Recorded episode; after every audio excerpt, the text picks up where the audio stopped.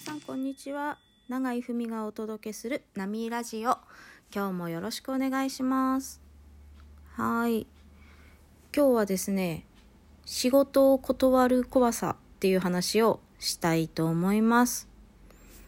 で私は個人事業主でお仕事をしているんですね。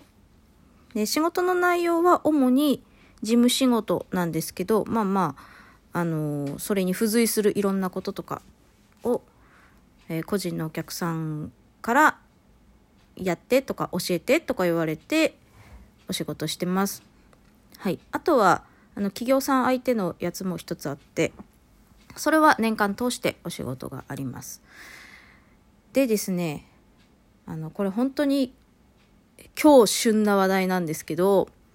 一つお仕事の依頼をいただいたんですよ。だけど、どうしても、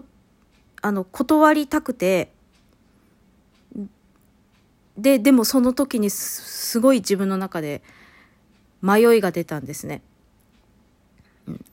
今ちょっと抱えてる仕事の量とかあとちょっと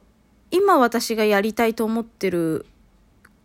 自分の中の仕事もプラスするとちょっともそこまで新しく来たものまで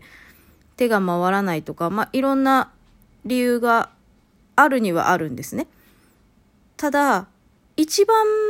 の理由はやっぱり、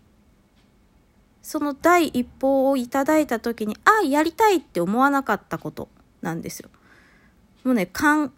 勘としか言いようがないのね。で、その、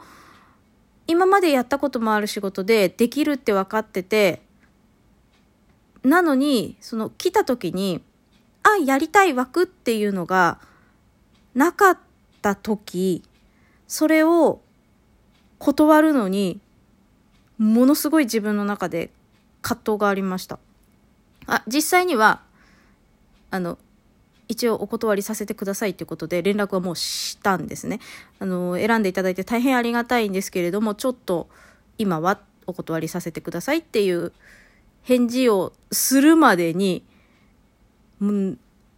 してからもかな。してからももう自分の中ですごい迷いが出たんですよ。でそれは何かっていうとさっき言った最終的な判断勘勘っていうと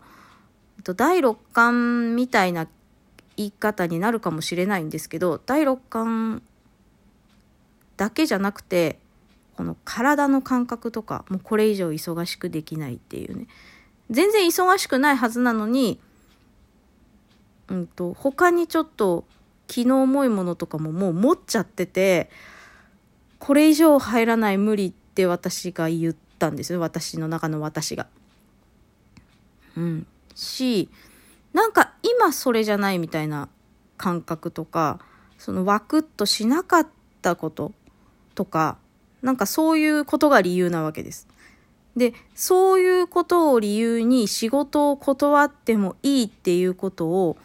私は自分に許してないの。今もちょっとよくわかんないけど。でも、これに気がついたから多分許していけると思う。最初その一報をいただいた時はもう全然許してなかったから、そこで何をしたかっていうと、すごい一生懸命理由を探したの。断る理由を。あるいは受け、受け入れる理由を。ワクッとしなかったのに、ああでこうでこうだから仕事はした方がいい。例えば、個人事業主のくせに仕事断ったら次から仕事が来なくなるかもしれないとか、来月も支払わなきゃいけないお金いっぱいあるのにどうするのとか、そういう引き受けなければいけない理由を頭が考える。一方で、うんと、引き受けない理由も考えるんですよ。この仕事とあの人の仕事とこの仕事があって、これぐらい時間かかってるのにどうするのとか、うんと、自分の中で、その、理論と理論の戦争になったんですよね。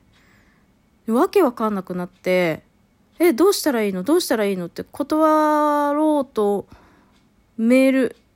断ろうと思ってメール打ってるのに途中で引き受けますって書いて消して、断りますって書いて消してみたいなことをやっちゃって、で、なんとかお断りのメールを送った後に自分の中で一体何が起こってたんだろうっていうのを解析した結果これでした。あの感覚で断っていいっていう許可を私は私にしてなかったから一生懸命理論であの仕事のを引き受けるか引き受けないかをね考えてたんですよ。はい、ということであのこれに気がついたから今度からはちょっと感覚で仕事を決めていいっていうことを自分に繰り返し繰り返しインストールしていきたいですね。はい。そしたらまたこれから先の仕事の選び方っていうのが変わってくるんじゃないかなって思ってます。はい。今日は仕事を断る時に出てきた恐怖についてお話ししました。聞いていただいてありがとうございます。波ラジオ、長井文がお届けいたしました。またね。